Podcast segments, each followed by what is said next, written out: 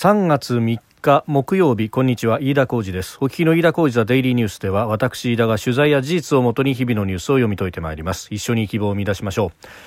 えー、今日取り上げるニュースウクライナ情勢をめぐってというところであります、えー、国連総会の緊急特別会合、えー、現地2日行われました、えー、その中でウクライナ侵攻に対して、えー、最も強い言葉で遺憾の意を示すとする決議を日本やアメリカなど141カ国の賛成多数で採択をしたということであります、えー、反対はロシア、ベラルーシ、シリア、北朝鮮、エリトリア、えー、中国やインドなど35カ国が棄権ということでありました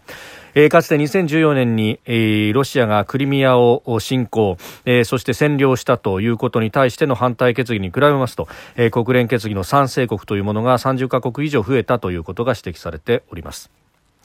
えー、まあそしてそれに関連してですね北京パラリンピックいよいよ明日開幕となりますけれども、えー、ロシアとベラルーシの選手に関しては北京パラへの参加を一点認めずと、えー、国際パラリンピック委員会が発表しております。え、また中日ウクライナ大使が林外務大臣と面会を1ヶ月以上希望していたけれども実現しなかしていなかったという問題、え、これについてですね、え、先ほど日本時間の夕方6時前に、えー、渦中のですね中日ウクライナ特命全権大使のセルギー・コルスンスキー氏がツイートしております、えー、これによると、まあ、林さんの周辺で、うんえー、断ってってきていた人がいたというようなことがつぶやかれております。まあ、情報戦になってきているというところであります。えー、それからこのウクライナ情勢をめぐってですね、えー、ロシアの上空をヨーロッパの航空会社は飛べなくなっているという中で、えー、迂回ルートでの便というものが再開してきております。で一方でヨーロッパに向かう日本の航空会社の便ということは、えー、欠航になっていると、えー、いうことが出てきております、えー、またこれに関連して、えー、全日空の平子社長はあ迂回ルートに関して、えー、のコメントというものを出しております。えー、そして台湾では全土で大停電が起こったということで、まあ、これがあの発電所の事故が原因であるというふうにですね、えー、経済産業大臣に相当する王美香経済部長が、えー、発表しております。全国民に不便をかけたと謝罪をしたということでありますが、えー、まあ、これ原因が究明されている最中ですけれども折しも、えー、アメリカからのですねえ要人の訪問というのがあったばかりであるということ、まあえ各国のメディアもそれを気にしているということがあります。収録しておりますのが3月3日日本時間の夕方6時半を過ぎたところです。すでに東京の市場閉まっております。日経平均株価の終値は昨日と比べ184円24銭高。2万6577円27銭で取引を終えております。ウクライナに侵攻したロシアが停戦に向けた協議をする意向を示したということ、まあ、あの日本時間のこの夕方6時の段階で、えー、まだ何かが起こったというような話は出てきていませんけれども、まあ、あの現地3日には、うん、協議があるのではないかということが、まあ、言われて、えー、おりましたので、まあ、それを見ながらですね、えー、少しいい買いが入ったということでありました。えー、さて、えー、そして国連の決議についてであります、えー、国連のまず安全保障理事会はあロシアの、まあ、反対というところで、まあ、そういったあ文書等々は全く出せなかったで一方で緊急特別会合に関してはそういったあ安保理が機能不全に陥ったときに、えー、これを招致をするということで、えー、ありまして、まあ、あのある一定の、ね、国の招集の要求というものがなければできないわけです。けですけれども、えー、これがあの緊急特別会合がすでに開かれております、えー、そして日本時間の、まあ、今日の未明、えー、現地2日、えー、強最も強い言葉で遺憾の意を示すというウクライナ侵攻に対しての、まあ、あ批判の決議というものが、えー、141カ国の賛成多数で採択をされたということであります。えー、先ほど申し上げた通り反対はロシア、ベラルーシ、シリア、北朝鮮、エリトリアの5カ国、えー、中国やインドなどが棄権という形になりました。えー、決議そのものもですね96カ国が共同提案をしていたというものであります。まあもちろん総会決議に法的な拘束力はありませんけれども多数の国が結束してロシアの孤立を印象づける狙いがあるということであります。で、えー、先ほど申し上げた通りですね2014年のロシアによるクリミア占領、えー、これに対する抗議決議と比べても、えー、数の多い賛成を取ったということでその上この特別総会の決議というものそのものがですね特別総会の招集そのものが1982年、まあ、これはイスラエルがゴラン高原を占領したというところでの招集でありましたが、えー、これ以来40年ぶりだったということもありまして、まあ、そういった象徴的な意味があるということは言えるんであろうと。いうふうに思います、えー、ちなみにクリミア占領の時の決議というのは賛成が100、えー、危険58反対が11と。えー、いうことでありましたのでこれに比べると、えー、40カ国以上、増えていると、えー、いうことがうんあります。で、まあ、あの、ロシアにとってはですね、様々な面での孤立というものが深まっております。えー、北京パラリンピック、明日から行われるということ、開幕がされますけれども、えー国際パラリンピック委員会 IPC はロシアとそして攻撃に協力したベラルーシ両国の選手に対して、えー、参加を認めない決定を下しました、えー、これもともとですね今朝方報道されていたところでは中立的な立場の選手として出場を認めるということを、えー、2日に決めておりましたけれども、えー、この決定に対しては各国から大会の不参加の意向がそれだったらうちが参加しないというふうな抗議の意向が相次いだということで、えー、決定を覆したということで、えー、あります。でまあそんな中で日本の国内というところでありますが、えー、中日ウクライナ大使が林外相に面会を希望していたということですがこれが1ヶ月以上実現していなかったと。え、いうことが、えー、昨日2日の参議院の予算委員会の中で、えー、明らかになっって、おりました、えー、国民民主党のですね河合孝之議員が、えー、あ高則議員が、ね、質疑の中で明らかにしたということで、まあ、これあの国民民主の会派の議員さんがですね、えー、ウクライナの、えー、コルスンスキー駐日大使と会った時に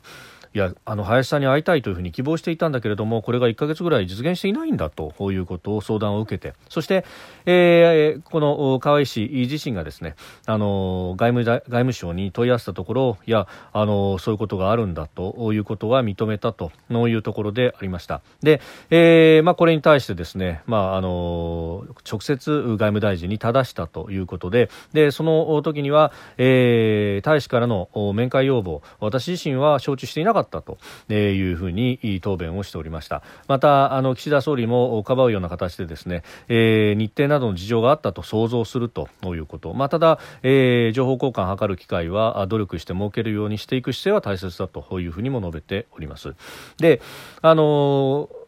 そういった形でですね、まあ、あの大臣ご自身承知してなかったという形になっておりまして、まあ、そこでですね、えー、もしそれが事実だとするならば、えー、それは外務省全体としての怠慢なんではないかというような議論も巻き起こってきたわけでありますが。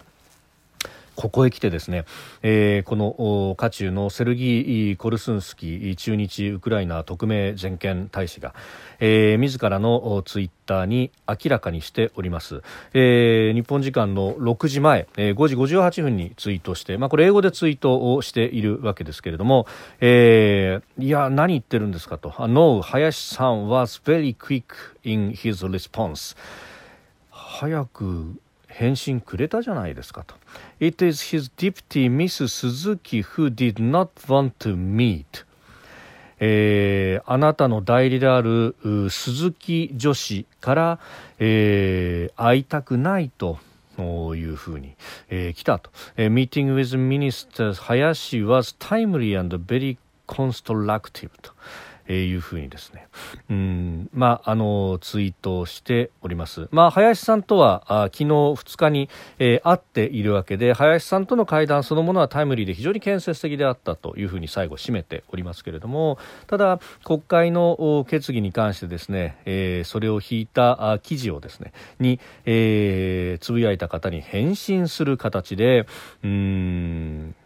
こう話して、えー、ツイートをしているというところであります、えー、代理人のミス鈴木というふうに書いていらっしゃいますけれども点点点というところで、まあ、あの半ば情報戦のような形にもなってますけれども林さんの代理人でディプティというふうに、えー、書いてます、まあ、普通ディプティミニスターというふうに言うと、まあ、副大臣であるとかと。いうところの役職の方を指す、えー、ようなものなんですがうーんというところで、えー、あります。まああの後藤とさように、まあ、これも情報戦の一環なのかというところもありますけれども今回の件に関しては、まあ、林さんそのものというよりは周り外務省あるいは、えー、外務省の政務三役と。いうところの問題というのを見え隠れするのかというところなんですがうん危機管理においてですね、まあ、こういった情報の目詰まりであるとかが起こるというのは非常にこれまずいと意思決定に重要な支障をきたすというようなものでもあると。えー、いうところであります。まあ、あの国会の審議でもこうして話題になったということもありますしまた林大臣はその審議の中でですね、えー、どういった経緯があったのかということは確認どういう事情だったのか確認しておきたいというふうに述べている以上は、えー、どういう事情であったのかというのを確認していただきそしてそれを、えー、つまびらかにしていただきたいと、えー、それが、えー、今回の件を糧として、えー、日本国として、えー、どう意思決定をしていくのかというところにもかかってくるのではないかと。いうふうに思うわけでありますし、えー、まあ、あのー、そこのですね、えー、部分で、じゃあ、あ何が起こって、えー、いたのか、そして、まあ、この件に関して、まあ、非常にこれ、あの下手をすると、日本がですね、えー、諸外国、西側諸国の足並みを乱す、えー、穴となってしまうということになると、それは直接的に国益に関わることにもなってくると。いうことでありますので、まあ、あどういうところに目詰まりがあったのかということも含めて、えー、きちっと検証していただきたいということは切に願うところであります。ディプティ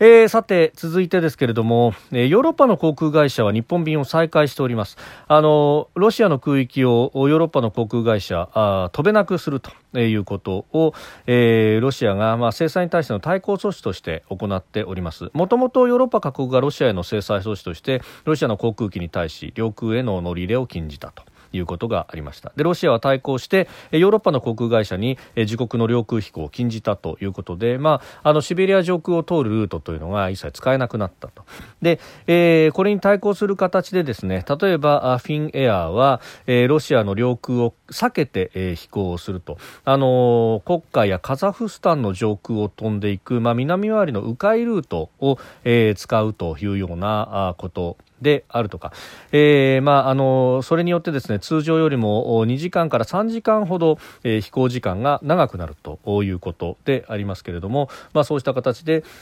飛行を再開させているというところがあります。まあ、あの北極点をこう上から見るような形での地図で、えー、見ますとその北極海をですね、えー、取り囲むようにして確かにロシアという国もこう大きくあるわけですけれどもその、えー、北極海を挟んで対岸に位置するのが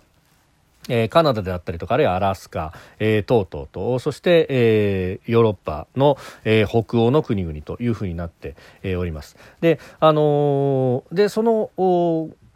北側からですね、えー、流れてくるところに、まあ、日本もありということで実は南北から、えー、ロシアがこう挟まれている構図というのが別の視点から見えてくるということになるとむしろロシア側はあ外に出るにも、まあ、中国あたりを、出口として空では出ていくしかないというようなことにもなっていくということも、まあ、逆の視点から見て取れるわけです。えー、そしてあの日本の航空会社じゃどうするというところで、えー、全日空、えー ANA の平子社長がですね、えー、昨日えー、ロシア領空迂回して飛行する場合には南回りが有力になるという見方を示したということであります。まあ、かつてはですねあのアンカレッジ経由というものが、えー、多く運用されていたんですが、まあ、あの当時と違って今はエンジン2つ、えー、2発の飛行機というものが、まあ、特に対応を超えていくような長距離便でも主流になっておりますボーイング777という機体であるとか、えー、あるいは、えー、ボーインググ787、えー、それからあエアバスの A350、330などというところでありますが、まあ、こういったエンジン2発の機体で、えー、1機が不作動になってしまった片肺で飛行せざるを得なくなる ETOPS というものの場合、えー、そうすると航続距離が非常に、えー、短くなってしまいますのでじゃあそこでそういう緊急事態になった時に北回りの航路で行くと、えー、緊急に降下し着陸する空港というものを考えた時にですね、えー、アンカレッジまでの行く道すがら降りるところはやはりロシアの空港しかないということになってうんうん、そうなると非常に具合が悪いと。ということで、えー、ヨーロッパ路線運行時は、えー、ロシアの南側の中国、カザフスタンなどの領海を迂回する南回りに、えー、するのが一番有力であるとえいうことを述べております。まあ、あのかつてそのアンカレッジ経由のヨーロッパ便というのが華やかだった頃というのは、えー、ジャンボジェットに象徴されるようなエンジンが4つついた機体が多かったわけですが、まあ、これが、えー、今とは事情が違うということもあるようであります。えー、それから最後にですね台湾の全土で今日大停電が起こったということが報じられております、えー、台湾の経済産業大臣にあたる王美香経済部長は発電所の事故が原因だと述べ、えー、全国民に不便をかけたと謝罪をしております、えー、今日中の復興を目指復旧を目指しているということなんですが、えー、全土で200機以上のエレベーターが停止閉じ込められた人々が多数、えー、そして、えーまあ、信号機なども作動しなくなったということで交通通インフラにも一部混乱が出たと、えー、ただ鉄道、えー、地下鉄や高速鉄道などの運行には大きな支障は出ていないということであります。でこれあの直前というかですねあの前日に、えー、マイク・ポンペオ前アメリカ国務長官らあるいは統合参謀本部議長を務めたマレン氏らが、えー、台湾を訪れていてそして蔡英文総統とも、えー、会談をしていたということがあるのでこれが本当にそのあの発電所トラブル事故なのかあるいはこうサイバーなどなど、えー、いろんな影響が、えー、中国からの工作などがなかったのかどうかというところも、えー、頭をよぎるところであります。今のところは何かそういった、えー、直関連というものは出てきていませんが、まあ、例えば AFP 通信などは、え台湾各地で大規模停電ポンペオ氏訪問というふうにですね、えー、まあ見出しに取るなど、えー、その関連があるのではないかというところを匂わすような、えー、記事も出てきております。まあ、いずれにせよ今はまだ、えー、原因は調査中であるということですので、まあ、それは見守りつつ、まあ、あの、こういったことも、えー、起こりうるということ、えー、日本もですね、備えておかなければいけないことは多いんだろうなというふうに思うところです。飯田浩司ザデイリーニュース月曜から金曜までの夕方から夜にかけてポッドキャストで配信しております。え番組ニュースに関してのご意見感想飯田 TDN アットマーク gmail.com まで、えー、お寄せください。飯田浩司ザデイリーニュースまた明日もお聞きください。飯田浩司でした。